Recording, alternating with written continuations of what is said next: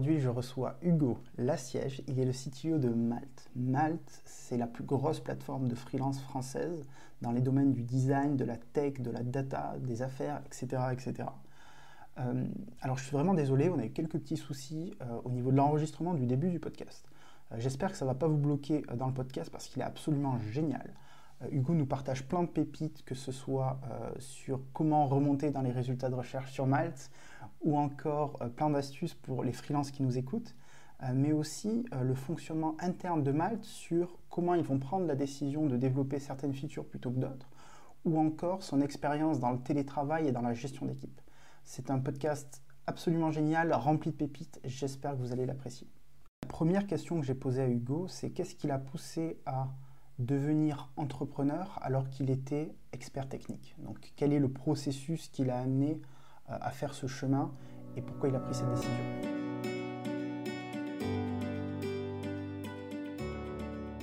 Bonjour à tous. Avant de commencer le podcast, petit instant publicité. Je viens de lancer mon site internet dont je suis super fier, c'est lilianalvarez.com.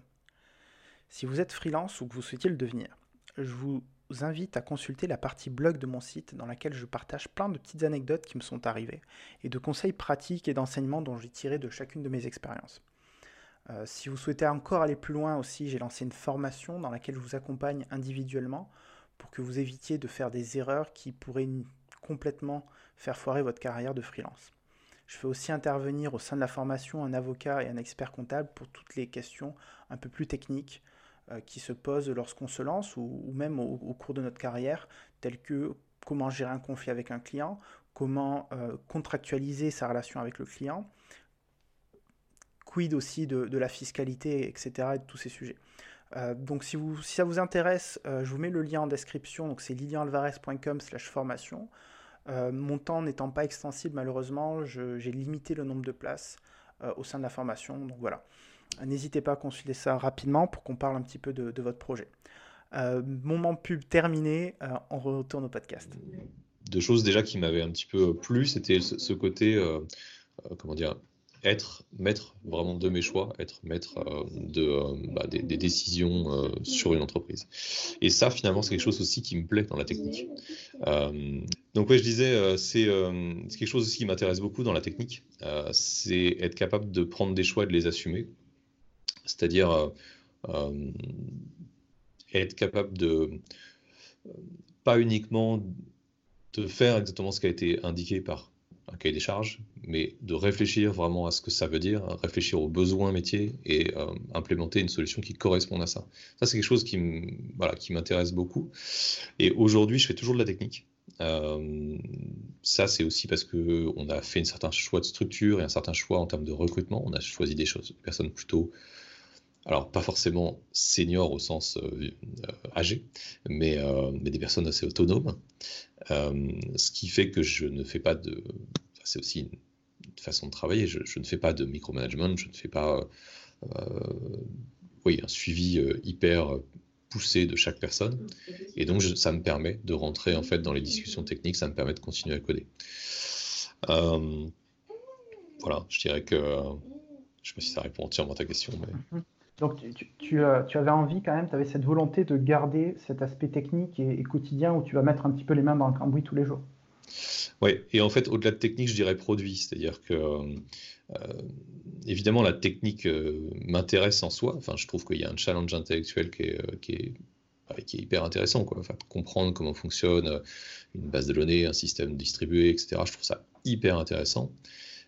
Mais pour moi, le produit est quand même primordial. C'est-à-dire que ça ne sert à rien d'avoir des choses extrêmement complexes si, ça n'a pas d'utilité derrière.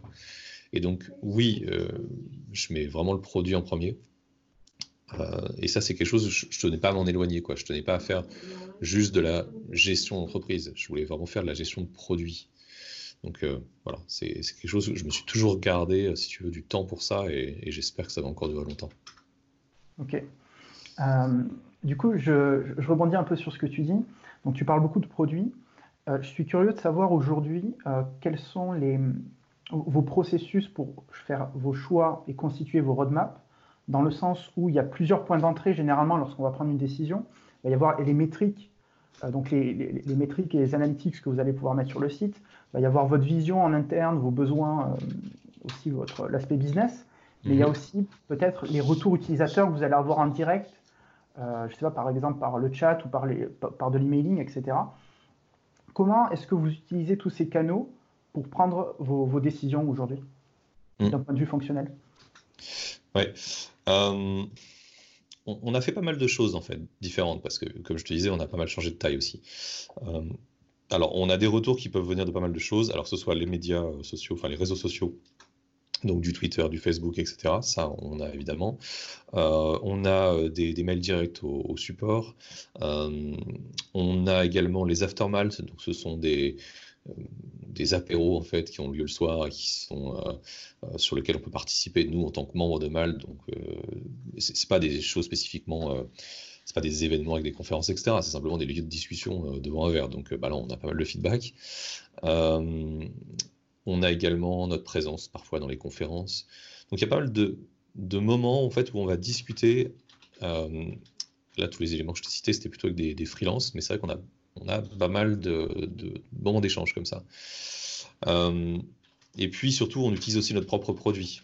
Donc, euh, c'est-à-dire que euh, on a des personnes qui sont freelance dans la boîte et donc on utilise le produit pour bah, travailler avec eux. Donc tout ça, effectivement, ça nous donne pas mal de canaux différents. Et ce qui est compliqué, c'est de savoir les prioriser. il y a une grosse part, je dirais, au tout début de la boîte, il y avait une grosse part d'intuition en tant qu'ex-freelance, je considère que ceci est important. Euh, en tant qu'utilisateur du produit, sur tel type de segment, euh, je considère que ceci est important, etc. Aujourd'hui, on essaye d'étayer ça beaucoup plus par des chiffres. Euh, c'est assez amusant parce qu'en fait, n'y a pas de règles spécifiquement là-dessus. Il y a des boîtes qui sont très orientées data, des boîtes qui sont très orientées, je dirais, intuition, entre guillemets. vouloir absolument forcer le pied sur l'un ou l'autre, je pense que c'est c'est pas une nécessité. Euh, on essaie d'équilibrer un petit peu les deux, mais très honnêtement, l'intuition joue encore beaucoup. Mais je dirais qu'aujourd'hui, on est quand même bien meilleur pour, pour dire, en tout cas, s'il y a eu un vrai succès avec de la data, quoi. que ce soit avec de la data sur euh, des, des, KPI qu'on s'est qu'on s'est donné pour comment dire pour déterminer ce que ce serait le succès, ou que ce soit avec euh, des choses un petit peu plus générales sur la croissance de la boîte, quoi. Donc, est-ce que tu peux nous est-ce que tu peux nous prendre un exemple euh, particulier où euh, vous avez une théorie et vous l'avez testée et quels sont les KPI, quelles sont les métriques qui étaient importantes pour définir le succès? Mhm. euh, En fait, il y a beaucoup de choses qui vont tourner soit autour de... Alors j'essaie de trouver des, exemples un petit, peu, mhm. un petit peu marquants. Il y a des choses autour de la, de la, page en fait, sur laquelle un profil freelance va pouvoir un petit peu s'exprimer, il va dire un petit peu bah, ce qu'il est capable de faire, etc. Enfin, pouvoir se mettre en avant. Euh, là-dessus, on a fait beaucoup d'essais. Euh, on a fait des essais sur, euh, je dirais, les fonctionnalités qu'on va proposer. Et notamment, il y a un truc qu'on suit, c'est la complétion de profil. C'est en fait le nombre d'informations que le freelance a pu donner. et nous, on considère qu'un profil est complet à partir du moment où il a rentré tel type d'informations. Et, ça, ça nous permet en fait de, voir en fait les différentes actions, que ce soit sur des fois des petits messages sur lesquels on, va proposer par exemple des, compétences supplémentaires. On va proposer à un freelance, est-ce que tu connaîtrais pas aussi ces compétences-là? euh, euh, Ça, c'est un truc qu'on avait, on avait rajouté et on a vu le nombre de compétences moyennes par freelance. Alors ça fait très, ça fait très, comment dire, mathématiques comme ça, mais, mais en fait, ça a un vrai intérêt d'avoir cette information-là. J'expliquerai après pourquoi. Euh, et en fait, ça, on a vraiment vu cette, donnée augmenter. C'est-à-dire qu'on est passé de environ entre 4 et 6 à environ 8, euh, 9. Et, euh, et là, on va bientôt d'ailleurs sortir une autre fonctionnalité pour, pour inciter davantage encore la, comment dire, la complétion de cette information-là. Et, et pourquoi on a fait tout ça? On s'est rendu compte avec euh, justement de la data. On, étudie pas mal euh, tout ce qui est euh, éléments de recherche, donc chaque recherche qui est effectuée sur le site, et on regarde un petit peu est-ce que ça amène ou pas à des conversions en fonction des critères de recherche, et en fonction aussi des, caractéristiques des freelances qui ont été regardés. Et ce qu'on voit, c'est qu'il y, a des choses qui jouent pas mal sur la conversion, notamment le nombre de tags. Alors, ce qu'on appelle le nombre de tags, en fait, c'est les compétences qu'on va pouvoir déclarer sur son profil ces compétences, plus il y en a, plus il y a de conversion. Alors, il y a des raisons très très simples. C'est que tout simplement, on ça donne un petit peu de réassurance, ça donne un petit peu une meilleure teinte aussi au profil. Si, si, on regarde en fait son CV de façon naturelle, on va donner quand même pas mal de, de compétences sur un CV. Si en fait sur Malte c'est pareil, à partir du moment où on n'en met que 3-4, finalement ça donne pas une très très bonne image visuelle de la personne. Quand je dis une très bonne image visuelle, on ne se rend pas forcément compte de ce qu'elle est capable de faire ou pas. Euh, en fait voilà, plus on a, plus, on s'en rend compte. Et donc la data nous a permis de confirmer cette intuition et nous a permis aussi de tester des, fonctionnalités euh, pour justement augmenter euh, cette, cette prise d'information. D'accord, donc vous allez inciter les freelances à euh, rajouter un maximum de tags sur leur profil pour justement qu'il y ait cette conversion qui se fasse plus, euh, plus facilement et, à plus mhm. grande. Euh, d'accord. Mhm. Par contre, c'est un truc que je précise quand on parle souvent de retour utilisateur, c'est que ce qui est hyper important, c'est aussi de comprendre fait, le, le, sous-jacent derrière une, une, proposition, derrière une suggestion. Il y a des personnes qui vont nous faire des suggestions sur telle ou telle chose dans le produit, que ce soit le, circuit de paiement, que ce soit sur euh, n'importe quoi. Et euh, si on applique bêtement chaque euh, suggestion, on peut se retrouver qu'un un produit qui finalement est assez contradictoire à plein, plein d'endroits en fait du site. Il y a des endroits qui vont suggérer quelque chose, un autre endroit qui va suggérer autre chose, et donc on peut partir dans n'importe quelle piste. Ce qui est vraiment important, c'est de comprendre le pourquoi une personne nous a fait une suggestion, c'est de comprendre quel était son point de douleur. Et après, c'est aussi d'accepter de faire des choix. C'est-à-dire que, il, comme, enfin, y a une citation que je, trouve toujours très très bonne de Ford qui disait, euh, voilà, si, j'avais écouté mes utilisateurs, j'aurais fait des chevaux plus rapides. Euh, je pense que il est fondamental aussi d'avoir des convictions et de se dire que, bah, oui, potentiellement, on va pas traiter certains cas parce que euh, il faut savoir rester sur ce qu'on sait faire. Et voilà, je te donne des exemples. Il y a des personnes qui, des fois, nous disent bah, Nous, on a envie aussi de s'inscrire chez vous, mais on fait euh, tel type de métier et vous ne gérez pas ce type de métier-là. Euh, et, fondamentalement, on a envie de leur faire plaisir, évidemment, à ces personnes-là. Simplement, on est aussi conscient que si on le fait, on va brouiller l'image de ce qu'on fait. On ne va pas les satisfaire non plus parce qu'on n'aura pas les clients dans ces métiers-là. Euh, et, finalement, ça servira à personne. Ça servira euh, ni aux freelances qui ont demandé ça, ni aux clients qui, de toute façon, vont pas comprendre qu'est-ce qu'ils vont trouver sur Mal parce qu'ils vont trouver tous les métiers. Euh, ok, c'est vachement intéressant que tu parles de ça parce que justement, Malte, donc ça va être une plateforme où on va pouvoir s'inscrire et, mettre son profil et à partir de là, les gens via une recherche vont nous trouver donc il y, a tout cet aspect de matching quelque part qui est, vraiment important, j'ai l'impression pour vous, puisque l'objectif c'est de matcher le plus rapidement possible l'entreprise avec le bon freelance pour mhm. qu'il euh, y ait une conversion qui se fasse.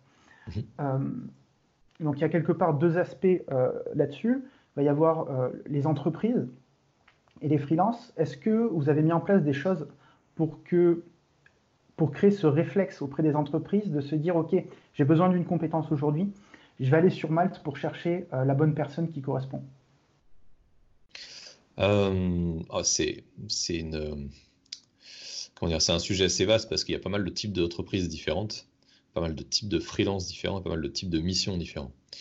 Euh, D'ailleurs, quelque chose sur lequel j'ai pas mal, je dirais, évolué quand je suis arrivé sur, enfin, quand on a commencé le projet, parce que j'avais une vision très spécifique du freelancing. J'étais freelance sur Paris avec, euh, dans un certain secteur, donc le développement back-end, euh, et donc essentiellement sur des missions longues.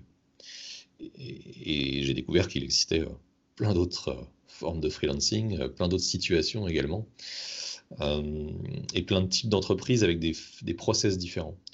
Donc, comment susciter, si tu veux, le, ce, ce sujet-là, en fait, il est très très vaste en fonction des entreprises. Il y a des entreprises type PME qui en fait, se pose pas tellement la question de comment, enfin, est-ce qu'ils ont besoin d'avoir recours à des personnes en externe euh, pour faire avancer leur projet? Ils le savent, ils le font déjà.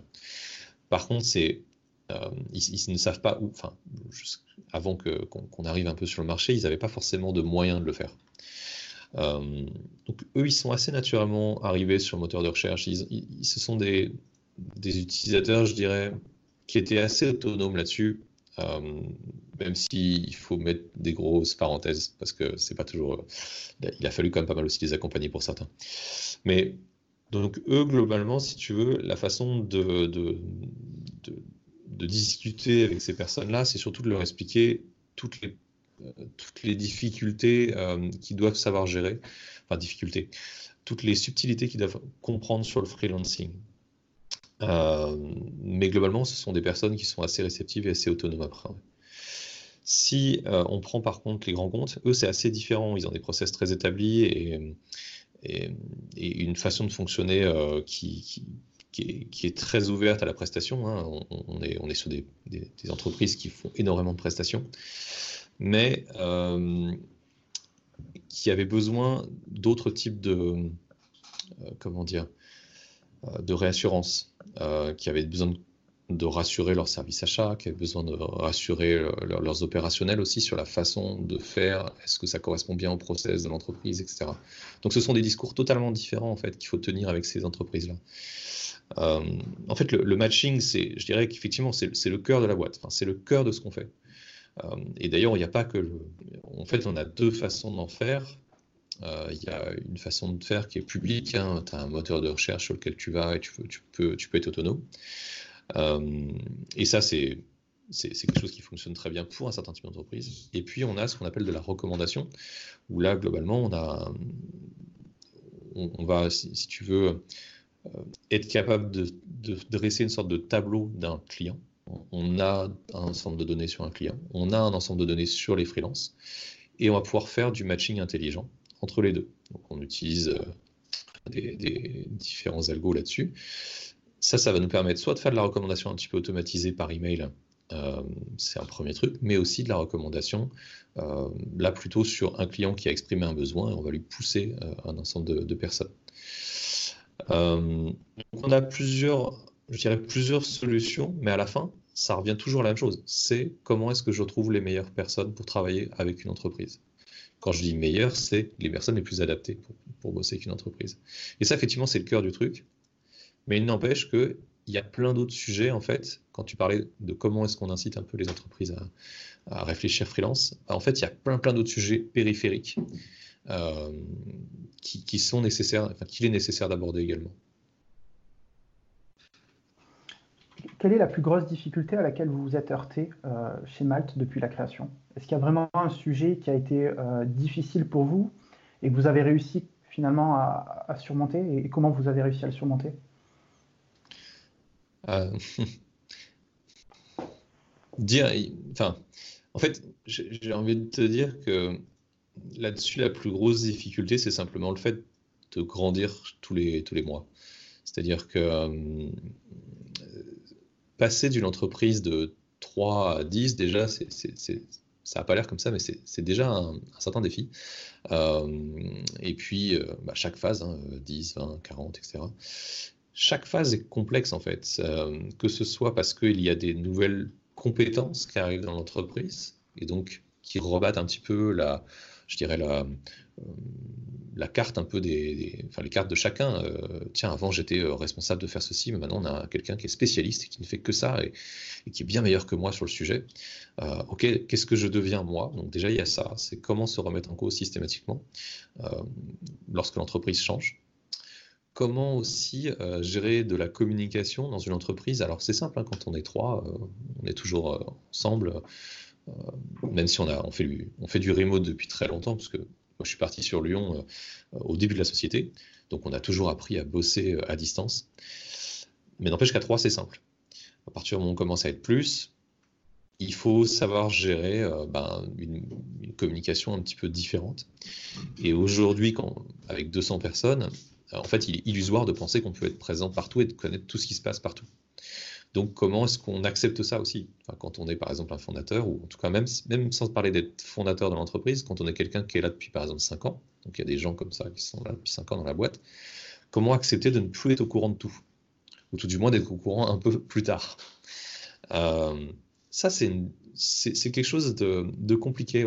Euh, compliqué, et puis, donc, au-delà de cet aspect de communication, c'est comment s'adapter à une entreprise qui grandit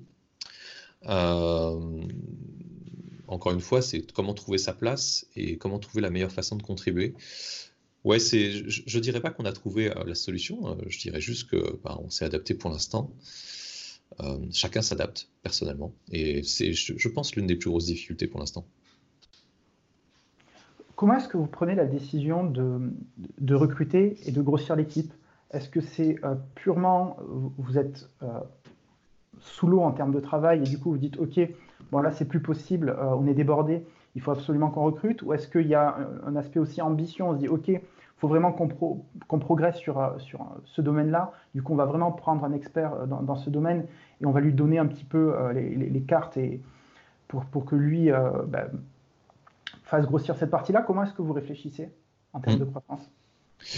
Euh, Bon, il y a un truc qui est sûr, c'est que en fait, c'est jamais euh, le, côté ambition et budget, il est, forcément, euh, il passe en premier. ce que je veux dire, c'est que même si des fois on a pu être sous l'eau, d'ailleurs au tout début de la boîte où c'était peut-être des fois un peu plus compliqué en termes de moyens, n'empêche qu'on ne recrutait pas sans avoir forcément les, enfin, sans avoir les fonds. Donc le côté budget, il est primordial. Et le côté ambition de la boîte, il est primordial. Euh, on, a, recruté en fonction de ses ambitions, c'est-à-dire qu'on a d'abord créé un plan, on s'est dit voilà, il faudrait qu'on fasse ceci, cela, euh, euh, tel type de fonctionnalité, tel type d'expansion également, quel type de, tel type de cible en termes de clients et de freelance. Et en fonction de ça, on a mis les moyens. déjà, on a essayé de convaincre, on a essayé de se convaincre nous que c'était les bonnes solutions, on a essayé de convaincre des personnes qui pour nous financer. Et, à partir de là, on avait un plan et on avait un plan de recrutement qu'elle est avec.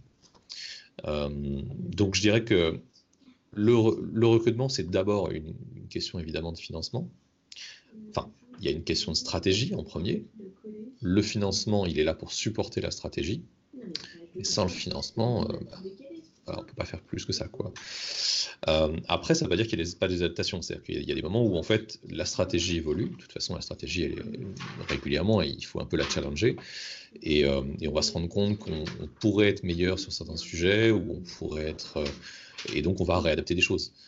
et donc, oui, il y, a des, il, y a des, il y a des fois des recrutements qui ont été faits un peu, je dirais, parce qu'on s'est rendu compte qu'on était mauvais sur un sujet et on ne le savait pas avant. On ne s'était pas rendu compte qu'on était mauvais sur ce sujet, et donc il a fallu s'adapter. On s'est dit, en fait, il y a vraiment un potentiel important, que ce soit un potentiel technologique, un potentiel de croissance, etc. Donc euh, oui, il y a des adaptations qui sont bien sûr faites. Est-ce que tu peux nous raconter euh, la genèse de Malte? Comment est-ce que tout ça a commencé? Comment est-ce que toi, tu as été amené à, rejoindre Malte? Comment vous avez euh, créé ce projet au tout début? Oui.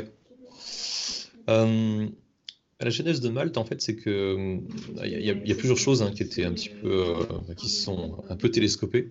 Euh, moi, je faisais partie d'un groupement de freelance euh, tout début, et puis j'ai rejoint une société. Enfin, on a plutôt on a créé une société qui était elle-même une sorte de preuve de concept sur ce qu'on avait imaginé dans ce groupement de freelance. C'est-à-dire qu'en fait, dans ce groupement de freelance, qui s'appelle les Indeps sur Paris, on s'était dit, tiens, ce serait sympa de pouvoir bosser plus souvent ensemble.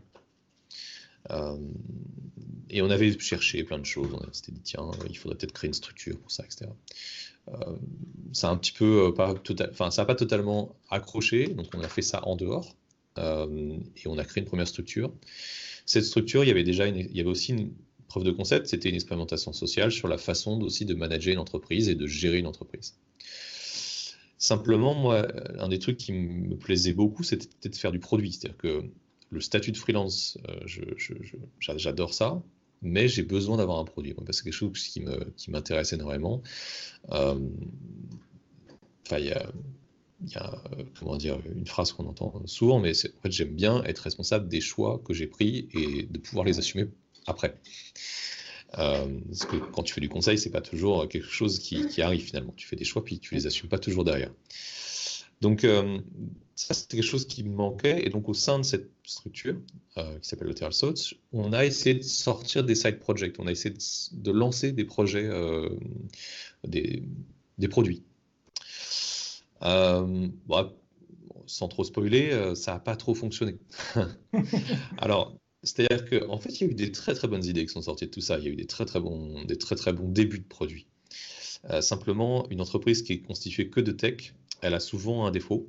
Euh, c'est euh, le côté euh, un peu perfectionniste déjà, d'avoir de toujours passer d'une alpha à une alpha à une bêta, de jamais sortir un vrai produit et de pas être très très bon pour savoir finalement aller interroger les gens pour savoir vraiment qu'est-ce qui les intéresserait, quand est-ce qu'on pourrait le sortir, etc. Ce côté un peu, voilà, euh, oui, sales, quoi, enfin, commercial. Donc ça, c'était, je dirais, l'état d'esprit dans lequel on était euh, dans, mal, dans, Souls. On voulait créer du produit, mais on savait pas trop, mais on n'était pas très très bien câblé pour ça. En tout cas, moi, c'était mon cas. À l'inverse, donc Vincent, autre cofondateur, lui, il travaillait en PME, il avait déjà fondé des, belles boîtes. Il avait, alors, une boîte qui peut-être aujourd'hui parle un petit peu moins, mais qui s'appelle Dromadaire ou, Print. Alors, euh, Dromadaire, c'est les fameuses Dromacartes qui étaient envoyées euh, il y a très longtemps, euh, voilà, les cartes virtuelles en fait. Donc, je pense que tout le monde en a reçu dans les années 2000, mais, mais voilà, ça fait un peu vieux maintenant. Donc, il avait, il avait créé ça, et en fait, il se rendait compte qu'il avait du mal à trouver des freelances pour sa boîte, qui est plutôt une PME. Il se rendait compte un petit peu de. de, ouais, de, de ces difficultés qui et il imaginait un petit peu une solution déjà pour ça. Il était euh, très fan de certains produits, euh, euh, je ne vais, pas les citer, voilà, des marketplaces en, quoi, en ligne qui étaient mhm. très intéressantes et il trouvait ça assez bon. Il se disait pourquoi pas ne répliquer ça? On, a été mis en contact par une connaissance commune qui et, en fait on, s'est dit bah effectivement d'un côté, euh, lui, euh, il, a, il apportait une idée intéressante. Nous, on, voyait cette idée aussi du prisme freelance. On se disait, bah oui, c'est vrai que en tant que freelance, ça aimerait bien bosser plus souvent pour des PME. Euh, c'était un peu le, truc de départ. Et puis, de mon côté, j'avais aussi le, truc de dire, ce serait bien aussi qu'on aille un petit peu bousculer les codes classiques de la prestation. Euh, quand je dis ça, euh, je ne veux pas non plus que ça tombe dans la caricature, hein, parce que très honnêtement, j'ai eu des très très bonnes relations avec certaines entreprises de services, mais il y a certaines pratiques qui ne me plaisaient pas trop. Euh, voilà, que ce soit des fois le, manque de transparence sur, sur certaines pratiques commerciales, sur le fait de ne pas être en direct avec mon client. Et je ne vais, pas lister certaines mauvaises pratiques parce que je pense que ce n'est pas le, sujet, mais en tout cas, il y a des choses qui ne me plaisaient pas. Et, et j'ai dit, tiens, ce serait aussi l'occasion de, ouais, de, bousculer un peu ça. Et donc c'est un peu comme ça qu'on a, a un peu créé euh, enfin, toute cette idée. Euh, euh, il y avait ce côté mise en relation avec des, avec des entreprises type PME sur un modèle un peu marketplace online. Il y avait ce côté aussi communauté de freelance, moi qui me plaisait beaucoup. je faisais partie de communauté de freelance, j'avais toujours été très, très impliqué dans la, je dirais dans, ne serait-ce que le, l'essor du freelancing. J'avais sorti des, billets de blog sur le sujet. Jean-Baptiste, qui était donc le troisième cofondateur, avait, avait également euh, fait pas mal de, euh, prosélytisme un peu là-dessus. Euh, on avait fait une, un, BOF à, Devox en 2012 sur le freelancing et les sociétés libérées. donc il y avait tout un faisceau qui nous conduisait un petit peu à tout ça. Et voilà, le produit s'est créé à partir de là. Évidemment, il y a eu des tonnes de changements, il y a eu des tonnes de, euh, enfin, on a tous appris euh, que le marché était euh, beaucoup plus important que ce qu'on croyait. On a tous appris que le marché était beaucoup plus varié en fait. Et c'était hyper enrichissant et ça l'est toujours. Est-ce que depuis que tu es CTO de Malte, il y a des leçons que tu as apprises qui sont contre-intuitives? Où tu t'es dit, lorsque tu, as, tu es tombé tu t'attendais pas à avoir ce résultat. Et, euh, finalement, il y a un truc qui a marché, euh, et alors que euh, ça te semblait pas intuitif, quoi. Mhm, mhm. Hmm. En fait, je ne vais pas forcément parler produit, mais plutôt gestion d'équipe. Il y a des choses qui m'ont un petit peu, qui, ont été un peu contre-intuitives pour moi. j'avais une vision extrêmement pas radical, mais euh, en tout cas, j'avais une vision euh, assez, je dirais, spécifique de ce que c'est qu'une bonne équipe produit et ce que c'est que être un, un, bon contributeur individuel. et, c'est vrai que je considérais certaines choses comme étant comme allant un peu de soi sur la gestion d'équipe notamment. Et je me suis rendu compte qu'en fait, il n'existait pas de méthode universelle qui fonctionne dans tous les cas et avec tout le monde. Euh, je me suis rendu compte que euh, euh, c'est vrai que voilà, quand tu vas un petit peu sur Twitter, il y a des personnes qui ont des, prises de position hyper arc-boutées sur un truc et qui considèrent que c'est la, solution universelle pour tout, et, que ce soit en, technique ou en management, hein, je veux dire euh, les deux. Euh, il y a des querelles de clocher assez, assez amusantes sur plein plein de trucs qui, moi, personnellement, me, fatiguent. Euh, et en réalité, il, existe des, il existe des tas de façons de répondre à un problème, que ce soit un problème technique ou un problème humain la personne qui dit, voilà, dans tous les cas, il faut absolument toujours faire comme ça, euh, à mon avis, euh, il lui manque un peu de contexte. Quoi. Et encore, j'aime pas dire ça parce que finalement, je, je, dis la même chose qu'elle finalement quand je dis ça. Donc, c'est pas une bonne chose. Euh, en tout cas, pour moi, il y a beaucoup plus de pragmatisme à apporter. Et donc, oui, il y a des choses un peu contre-intuitives. je considérais par exemple que tout le monde était fan d'autonomie euh, dans son travail et voulait absolument euh, avoir une. Enfin. Euh, ouais, totalement autonome. Et en fait, je me suis rendu compte que non, c'est pas vrai. Il y a des personnes qui ont besoin, qui ont, besoin de beaucoup plus d'être guidées, par exemple. Je me suis rendu compte que la, même la, posture vis-à-vis de l'auto-formation, la posture vis-à-vis de, de l'apprentissage et de la, gestion de sa propre carrière, bah, il y a des choses qui s'apprennent dans le temps. Euh, en fait, tout n'est pas naturel pour tout le monde euh, au bout d'un certain nombre d'années d'expérience. Donc, euh, il y, a beaucoup de choses en fait sur l'humain qui m'ont que sur lequel je suis revenu un petit peu de mes idées préconçues, je dirais. Du coup, pour revenir un petit peu sur l'exemple de l'autonomie, est-ce que tu vas adapter la manière dont tu vas manager les gens en fonction de leur personnalité? Comment ça se manifeste concrètement dans, la vie de tous les jours? Euh, En fait, ça, se manifeste surtout sur les attentes. C'est-à-dire qu'il euh, faut comprendre un peu les attentes que tu as. Il faut aussi comprendre, euh, je dirais, les difficultés des personnes et en fait se mettre à leur place en se disant bon, là par exemple, je suis, je suis un peu perplexe sur la façon dont le problème a été adressé, mais il faut se dire mais pourquoi? Et donc, essayer de se, dire mais, quelles ont été les raisons qu'on poussait à faire ces choix ou qu'on poussait à faire ces non-choix? Euh, et donc, oui, c'est être capable de faire preuve de. oui, de, de, se mettre à la place des personnes, quoi, tout simplement, et, euh, d'essayer de mieux comprendre ça, et du, coup aussi de les aider à résoudre ces sujets, si on considère que ce sont des sujets importants. Parce que des fois, il peut simplement s'agir d'avoir, enfin, euh, avoir des, approches différentes, c'est aussi très très riche. Hein, donc, je veux dire, à la limite, ça c'est bien aussi.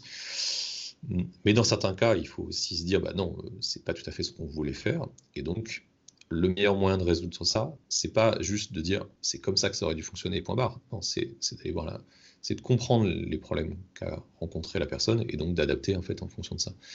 Donc euh, après, je te dis ça, euh, attention, je suis pas du tout le. Enfin, moi, je me suis jamais considéré comme étant un, un manager, comment dire, extrêmement fort sur la partie humaine je suis plutôt quelqu'un, euh, je dirais, euh, euh, j'apprécie constituer des, équipes où les gens se sentent à l'aise et j'apprécie constituer des équipes que je considère efficaces, avec, je dirais, une, bonne sérénité, avec une bonne, un état d'esprit où, tout le monde se sent inclus, etc. ça, c'est quelque chose que j'apprécie. Après, en soi, je vais, donner une petite anecdote, mais euh, donc on a, on a recruté il n'y a pas très longtemps un VP of Engineering pour justement gérer beaucoup mieux le fait d'aller voir les gens beaucoup plus régulièrement. Moi personnellement, sur la, toute l'année dernière, j'ai, enfin, il y a certaines, je, ne faisais jamais d'entretien individuel par exemple. C'est des choses sur lesquelles je ne suis pas, je suis pas, je pas, je pas câblé pour. Euh, ça veut pas dire qu'on se parlait pas, hein, attention. Mais euh, sur ce formalisme tel qu'on peut l'imaginer, ça je le faisais pas. Donc, donc voilà, mes conseils ne je, dirais qu'ils n'engagent que moi et, ils ne sont pas forcément les, meilleurs non plus. Mais...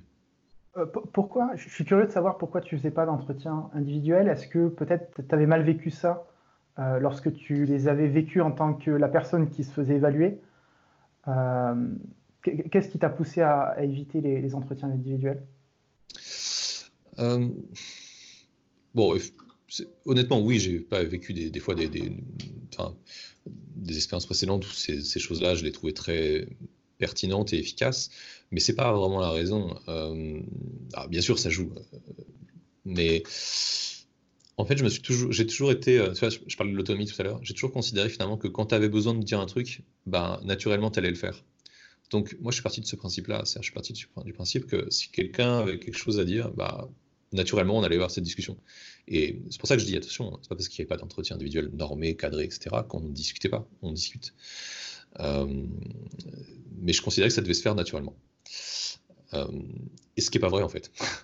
ça marche pas toujours. Euh, il y a des fois des, trucs, tu te rends compte bien trop tard. Mais voilà, donc c'était, je dirais, ma, ma, conception de la chose à partir du moment où certaines personnes ont une certaine expérience, je considère que bah, de toute façon, ils vont, quand ils ont besoin de parler, ils le font. Quoi. Voilà. Mais c'est pas vrai. ok. Euh, tu, as écrit un article sur le télétravail mhm. euh, et tu nous disais tout à l'heure que euh, c'était vraiment dans l'ADN de Malte de, mettre en place le télétravail. Euh, est-ce que tu as euh, des, conseils, des retours d'expérience que, tu pourrais nous partager, étant donné surtout le, contexte actuel où on est tous un petit peu forcés à télétravailler? Mhm, mhm. Euh, Oui, il y en a plusieurs. le premier, quand même, que j'ai envie de dire d'abord en, intro, c'est juste de dire que télétravail, c'est pas la même chose que le confinement. La situation actuelle, elle force à faire du télétravail, mais c'est pas du télétravail dans les conditions optimales. Euh, le télétravail n'impose pas, par exemple, enfin, euh, faire du télétravail ne veut pas dire ne jamais sortir de chez soi, par exemple, euh, ou ne pas avoir d'activité sportive. Et voilà, donc déjà, c'est première petite parenthèse là-dessus. juste pour préciser, en fait, le, fonctionnement qu'on a chez nous, si tu veux, on, est, on peut aller jusqu'à 4 5 de télétravail. On a quand même des bureaux. On a des bureaux à, à, Lyon, à Munich, à Madrid et à Paris. On a, un mode de fonctionnement où tu as des personnes en fait, qui font quasiment jamais de télétravail. Il y en a en fait qui viennent tous les jours au bureau. Euh, et à l'inverse, il y en a certains bah, qui font bien leur 4-5e, voire même on a des personnes, si tu veux, qui, qui, euh, bah, qui des fois ont déménagé et qui venaient une fois toutes les deux semaines. Euh, donc panel assez large en fait d'utilisation du télétravail, mais il y, a une notion aussi de choix, c'est-à-dire qu'il y a une notion de euh, chacun était amené à, réfléchir à comment est-ce qu'il est plus efficace et comment est-ce qu'il se sent mieux. Il y a des personnes qui ont vraiment besoin d'être dans des bureaux et de, parler à des gens parce qu'en fait ils se nourrissent de l'énergie des autres, vraiment. Il y a des personnes, s'ils sont dans deux semaines chez eux, tu as l'impression de les voir dépérir. Quoi. Et, euh, et, quand tu discutes avec eux, tu as l'impression qu'ils sont de mauvaise humeur et que c'est voilà, et à l'inverse, la sentence, ça leur fait rien du tout. Donc euh, voilà, ça c'est quelque chose euh, déjà qui est important, c'est que dans la situation actuelle, ben, malheureusement les gens ils n'ont pas le choix en fait, ils font du télétravail forcé et ça c'est plus compliqué je trouve. Euh, après voilà, si on parle du télétravail pur et dans des bonnes conditions, dans des conditions où les gens ils ont le choix, moi je trouve qu'il y, a des choses qui sont assez importantes. un, c'est de ne pas faire d'économie sur le matériel, notamment sur le matériel de, tu vois par exemple le casque et mon micro enfin, par exemple, dire à chacun, bah non, vous débrouillez, euh, vous avez, vous utilisez des, écouteurs intra-auriculaires et ou alors vous utilisez le, truc d'ambiance du, PC portable, c'est pas la meilleure. Pour moi, c'est pas la meilleure configuration. Les intra-auriculaires, euh, pendant, enfin, ça peut faire mal aux oreilles sur le long terme. Euh, et un, micro d'ambiance de PC portable, la majorité du temps, c'est pas terrible. Donc, pas faire d'économie là-dessus, y compris dans les setups de salles un peu plutôt de vidéoconférence, tu vois. On a des salles un peu comme ça. Euh. Bah, il, faut, il faut un bon matériel, et notamment pour la prise de son. Après, je dirais qu'il y a aussi euh, une image à combattre un petit peu, enfin à combattre. Il faut faire attention au côté euh, télétravail égal je bosse dans mon canapé ou à l'extérieur sur une table de, terrasse. Si, on veut faire du télétravail sur le long terme, il y a vraiment des aspects de santé à prendre en compte. La, position, enfin tu vois, moi j'ai un, siège je dirais, un petit peu de gaming, la position euh, qu'on va adopter tous les jours sur son, avec son outil de travail, quoi, dans son siège, euh, le fait d'avoir un éclairage trop fort en extérieur, etc., bah, ça, c'est des choses qui, sur le long terme, vont pas fonctionner. Donc, vraiment, là, je, fais enfin, je, considère qu'il faut vraiment que les gens y comprennent que télétravail, ça ne veut pas dire être euh, sur la table de sa cuisine avec ses enfants à côté, etc. Il y a, il y a aussi un côté concentration qui est hyper important. Et un autre aussi aspect que je trouve hyper important, c'est le, télétravail, et je pense que ça, il y a pas mal de gens qui s'en rendent compte en ce moment, c'est une certaine hygiène euh, mentale et physique. Alors physique, j'en ai parlé, mais mentale également. que ce soit sur l'espace de, concentration, que ce soit sur aussi les, outils à utiliser pour éviter de constamment perturbé par des notifications, euh, que ce soit sur euh, aussi la séparation personnelle et professionnelle. Et ça, ça c'est quelque chose, euh, si tu veux, chez Malte, bah oui, tu peux te connecter n'importe quand à tes outils de travail, puisque de toute façon, par définition, ils sont online, ce sont des SaaS, etc. Simplement, il faut être en tant que manager, moi, un truc que je dois faire attention, c'est est-ce que les personnes ne sont pas en train de se cramer? Parce que finalement, le télétravail, c'est aussi, une, pour des personnes qui ne sont pas habituées, une, euh, une possibilité plus forte de burn-out. Contrairement à ce que beaucoup de managers croient, je pense que c'est vraiment un mythe qui est en train de tomber, j'espère vraiment qu'il est en train de tomber avec la période actuelle. Ce pas des personnes qui travaillent moins, c'est des personnes au contraire qui travaillent plus. Euh, parce que la pause du midi est plus courte. Bah oui, par nature, tu fais à manger toi-même, donc c'est plus rapide.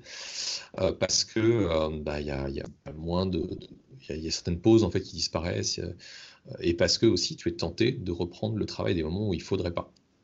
Et donc ça, c'est quelque chose qu'il faut vraiment faire attention de ne pas se cramer. et le manager, lui, doit avoir une attention particulière aux personnes aussi. Enfin, leur dire non mais écoute, là c'est plus l'heure ou bien euh. Et, et c'est pas c'est pas un challenge facile, euh, vraiment. Euh, et enfin, je dirais après sur, les moyens de communication, je dirais quelque chose que change beaucoup le télétravail, c'est la com. Ça implique, ça force à avoir une communication de meilleure qualité. Et finalement, c'est bénéfique pour toute l'entreprise. Hein. C'est-à-dire que les décisions prises à la machine à café ou, les décisions prises euh, je dirais en bas de l'immeuble devant, devant une cigarette. moi, je fume pas, mais, mais, euh, mais, ça, c'est quelque chose d'assez euh, traditionnel dans pas mal d'entreprises qui, qui, sont très, très localisées, tu vois. Déjà, elles ont dû apprendre que quand, quand, tu fais du multisite, ça marche pas si bien. Et puis, elles ont aussi découvert que même sur plusieurs étages, des fois, ça marche pas si bien. Et des décisions qui ne seront pas connues partout. Le fait de faire du remote et, donc du télétravail, ça te force à améliorer tes process de communication à écrire beaucoup plus les décisions qui sont prises. Euh, ça te force aussi à utiliser les bons médias de communication. Euh, il faut faire très très attention. Slack, par exemple, n'est pas un média de communication universel pour tous les, pour tous les problèmes. Il y a des choses. Euh, un, truc que j'aime bien dire, c'est personne ne doit jamais dire à quelqu'un écoute, je l'ai dit sur Slack il y a deux semaines. Non, Slack, c'est un espace de messagerie instantanée, c'est volatile et tant pis. Donc il y a d'autres médias de communication pour ça. Il y a de la doc, on utilise des outils comme Notion, euh, on utilise, euh, il y a aussi euh, les emails qui servent toujours. Les emails, ils ont un, ils ont plusieurs cas d'usage que non pas Slack. Dans tous les cas, il faut savoir switcher un petit peu de médias de communication. il faut savoir aussi que l'écrit, bah, des fois, ça passe mal. Et donc, quand il y a plusieurs échanges sur un média de communication qui commence un petit peu à, devenir, on sent, il y a un truc qui, qui passe pas plus, qui passe plus, excuse-moi. typiquement sur Slack, tu sens que la communication devient plus sèche ou par email, tu sens que les réponses ont été un petit peu euh, brutes, faut changer, faut changer. Euh, ça peut être prendre un, outil de vidéoconf, ça peut être plein de choses, mais enfin voilà, il faut apprendre à varier ces outils, il faut apprendre à écrire les choses. Faut... Je considère que la communication et la comment dire la qualité euh, de la communication, c'est le, facteur clé pour ça. Quoi. Ah oui, dernière chose que je voudrais rajouter, ce sera mon dernier point, les conférences en remote, il faut les considérer comme étant euh, euh, ce que j'appelle remote first, c'est-à-dire même s'il y a quatre personnes sur, sur place et une personne à distance, les quatre personnes sur place doivent être chacun sur leur PC avec un casque et un micro. Ça force à avoir une hygiène de communication qui soit égale pour tout le monde. Euh, ça a l'air de rien, mais j'ai vu des entreprises, si tu veux, où des fois, tu as une personne qui est en télétravail de temps en temps, et ce jour où elle est en télétravail, elle fait les conférences à distance, et c'est juste comme si elle n'était pas là, en fait. Parce qu'elle ne bénéficie pas de tout le bruit euh, de la communication, parce que les personnes s'interrompent sur place, parce que la personne est... Il y a plein, plein de choses. Donc, vraiment penser les, les, conférences remote first. Voilà, je dirais que c'est un peu... Euh, je suis sûr qu'il y a plein d'autres trucs à dire, mais... D'accord. Vous utilisez aussi, j'imagine, des, outils tels que pour faire de la gestion de projet, tels que Jira ou, ou, Trello, pour avoir une vision du, suivi des, tâches, non? Mhm. Oui, tout à fait. Tout à fait. On a... Oui, je ne suis pas passé sur l'ensemble des outils, mais il y, a plein de choses. Donc, euh, Jira, Notion, euh, on utilise Antora pour faire de la doc, on utilise tous, tous, les, tous les outils, la, la suite G Suite. Oh, je ne saurais pas tous les lister, mais ah oui, même un outil de. On a, essayé, on a essayé deux outils pour faire des rétros aussi. Les rétros, c'est pas si simple à faire comme ça. on utilise Retrium et Metro Retro. C'est deux, les deux qu'on a testés. voilà. Ok. Euh, tout à l'heure, tu nous disais que euh, les tags permettaient aux, freelances de sortir euh, au niveau des, recherches, de, mettre en avant leur profil. Mhm. Est-ce que tu peux nous donner d'autres petites astuces pour, pour faire remonter notre visibilité sur Malte? En gros, faut, je pense que au-delà du côté, si tu veux, astuce au sens, bah, il faudrait que ça fasse tant de mots, etc. Donc, il n'y a pas des trucs aussi carrés que ça. Par contre, il faut toujours considérer que son profil, on le fait pour des clients. En fait, et, c'est vrai pour son CV, en fait. C'est euh, un CV, il n'y a pas de machine automatique qui le lit. Et, quand on écrit un CV, on se, pose cette question, on se dit mais qu'est-ce que j'ai envie de faire qu'est-ce que j'ai envie que les gens ils pensent que je fais? Ben, En fait, c'est pareil sur Malte. Moi, des fois, je vois des trucs assez, euh, assez amusants où je sens que les, descriptions des personnes sont pas faites pour que les gens qui les lisent, quoi. Elles sont faites pour soi. Euh, il y a des fois des, personnes qui mettent des titres aussi, qui sont certes, je vais, être un petit peu provoque, mais je fais partie des communautés, tu vois, par exemple sur Lyon, on a plein plein de communautés qui sont regroupées autour d'une égide qui s'appelle Lyon Tech Hub. c'est top, il y a plein plein d'événements communautaires, etc. Et on va parler plein de choses, de software craftsmanship, enfin software, software craftship maintenant on dit. Il y, a plein de choses comme ça. Et sauf que ça parle essentiellement aux gens qui font partie de ces communautés.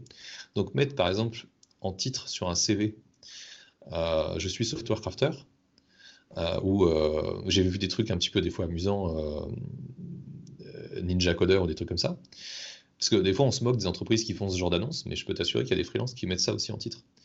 Et eh ben, une entreprise qui voit ça, c'est pas trop à quoi s'attendre en fait. Donc, bah oui, c'est pas, pas très attractif. Il faut aussi qu'il y ait une certaine cohérence entre quelqu'un qui, qui, dit, bah, par exemple, je suis. Franchement, je te jure, ces cas-là, je les ai vus sur Malte. Je suis, je fais de la traduction, de la photo, du développement Java et, euh, euh, et, du SEO. Ok, c'est sans doute vrai, c'est sans doute vrai, je, veux bien le croire, mais euh, il faut bien comprendre que les gens qui vont lire ton, ton CV, ton, bah, en fait, ils ont besoin de savoir ce que tu fais vraiment et, ce que, et, en quoi tu vas pouvoir les aider. Moi, je pense qu'en tant que client, j'aurais du mal à avoir confiance en fait dans un CV qui me dit qu'il fait cinq métiers totalement différents. Donc, ouais, mon conseil principal, c'est ça, c'est vraiment de considérer que il faut voir son profil, euh, comme étant euh, la porte d'entrée vers le client et le client il doit comprendre ce qu'on fait. Sinon, forcément, il va, pas, il va pas tenter la conversation.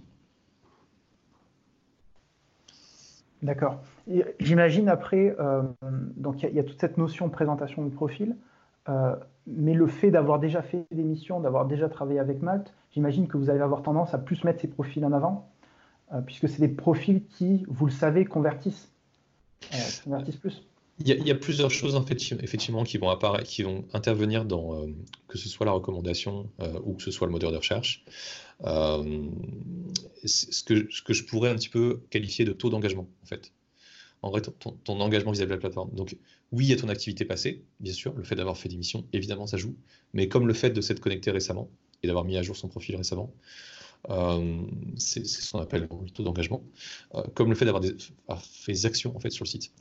Euh, il y a aussi ta, ta, comment dire, ta proximité géographique. Euh, ça joue un tout petit peu. si par exemple tu es plus proche du client, on va avoir tendance à te, à te, mettre un tout petit peu devant. Attention, pas beaucoup, hein, mais c'est un tout petit peu. Donc il y a plein de petits critères en fait qui vont jouer sur ta position. Euh, et évidemment, hein, le, fait de, jouer le jeu, il faut, vraiment voir, si tu veux, Malte comme une sorte de communauté. Euh, c'est en fait intrinsèquement l'idée de la communauté de Malte. Pour moi, c'était celle qu'on avait voulu créer aussi avant dans la société de freelance dans laquelle j'étais. On considérait, si tu veux, que toutes les actions bénéfiques à la communauté euh, je ne vais pas forcément détailler ce qu'on faisait, mais on avait un système assez particulier de, rémunération de l'ensemble des personnes de la boîte. Et euh, on considère toutes les actions qui, sont bénéfiques à, la communauté, eh ben, elles te rapportaient. là, c'est pareil. Toutes les actions qui sont bénéfiques à la communauté, elles font en sorte qu'elles euh, te rapportent, notamment en termes de positionnement. en termes de, prospection. Et ce qui est bénéfique ou ce qui n'est pas bénéfique, bah, c'est simple. C'est si tu joues le jeu et que, et que bah, tu, il faut savoir que si tu joues le jeu avec la communauté, en fait, tu, entre guillemets, tu contribues à l'image de celle-ci. Les clients sont plus enclins à repasser par la plateforme et donc à aider d'autres freelances après toi. Euh, donc ça, c'est jouer le jeu. Et donc ça, ça veut dire effectivement, on va, on, va te favoriser. Si à l'inverse, il y a des personnes qui, euh, bah, alors bon, évidemment, les personnes qui sont inactives, ça, c'est c'est compliqué pour eux, ils ne seront pas dans les premiers en, en, recommandation. Mais si en plus tu joues pas le jeu, c'est-à-dire que tu euh, as tendance à sortir de la plateforme, par exemple, et bah, on va pas forcément, on va arrêter de te recommander parce que c'est vrai qu'au bout d'un moment, bah, en fait, tu, tu, tu véhicules une mauvaise image pour, euh, pour tout le monde finalement. Donc voilà, je dirais que c'est un peu les grands principes. Après, comment ça se décline en termes d'algo, c'est autre chose, mais, mais c'est, je le, le principe sous-jacent du truc. Quoi. D'accord. Euh, on arrive à la fin de l'interview. Euh. Est-ce que tu peux nous dire où est-ce qu'on peut te retrouver? Est-ce qu'en ce moment vous faites des recrutements chez Malte? S'il y a des freelances qui nous écoutent, ils doivent aller où? Ou mhm. des entreprises même? Oui. Euh, alors en ce moment, côté recrutement, euh, bon, c'est vrai que comme la période elle s'y prête pas trop, euh, c'est un peu plus compliqué. donc là, pour l'instant, j'ai envie de te dire, c'est un peu l'arrêt, mais faut pas hésiter à regarder, faut pas hésiter non plus quand même à envoyer ses, coordonnées. on, a, on a un site sur lequel tu peux le faire. dans tous les cas, voilà, j'espère que la situation va repartir et, voilà, on, discutera de tout ça. Pour tout ce qui est euh, freelancing, c'est pareil, c'est un petit peu lié quand même à du physique parce qu'on a euh, les aftermalt qui sont des très bons moyens d'échange. Mais en ce moment, on a aussi un autre truc qu'on a mis en place. Ce sont les Malt Academy. Donc, euh, les Malt Academy, c'est des sortes de conférences en ligne et il y en a plusieurs par semaine. Il y a déjà eu plus de 6000 personnes qui ont assisté au total hein, sur l'ensemble de toutes les Malt Academy qui ont été faites. Donc sur des sujets assez variés, peut être du SEO, ça peut être de la tech, ça peut être du management, ça peut être plein plein de choses. Donc euh, voilà, n'hésitez pas, c'est gratuit, euh, ça, ça, ça, permet un peu de, rester, euh, je dirais, dans son métier un peu. et, côté, et côté client, bah, on a différents événements aussi qu'on fait avec les clients qui sont, faut pas hésiter à nous contacter parce qu'on est capable d'organiser des, petits déjeuners sur certains sujets, que ce soit du légal ou que ce soit un petit peu sur les. On a un truc qui s'appelle aujourd'hui les Maltech Trends, sur lequel on, parle un petit peu des tendances technologiques euh, telles qu'on les a analysées depuis nos datas, en fait, depuis les datas de recherche euh, et euh, des, profils. Euh, et donc tout ça, ça nous permet d'avoir une, plutôt une bonne carte en fait des, tendances technologiques. et voilà, donc ça pareil, on, se propose de leur expliquer un petit peu tout ça et puis du coup de parler un petit peu de transformation digitale. Encore une fois, j'aime pas trop le terme, mais comme c'est le terme un peu consacré, bah, autant l'utiliser. Voilà. Donc pour retrouver tous ces événements, on va sur melt.fr Tout à fait. Euh, la plus... Normalement, ils sont tous indiqués. Les Malte Academy, il y a un site à part, mais je pense qu'il y a une entrée sur le site euh, MalteFR. Mais sinon, c'est malte-academy.com, je crois. Mais voilà, oui, je crois que c'est ça. Ok, on mettra de toute manière tous les liens en, description. Mhm. Ok, bah, merci beaucoup, Hugo. Merci à toi. Prouvez-moi que ma maman et la NSA ne sont pas les seuls à écouter cet épisode. Abonnez-vous, mettez un énorme pouce bleu et notez le podcast, ça nous aide vraiment beaucoup. Merci.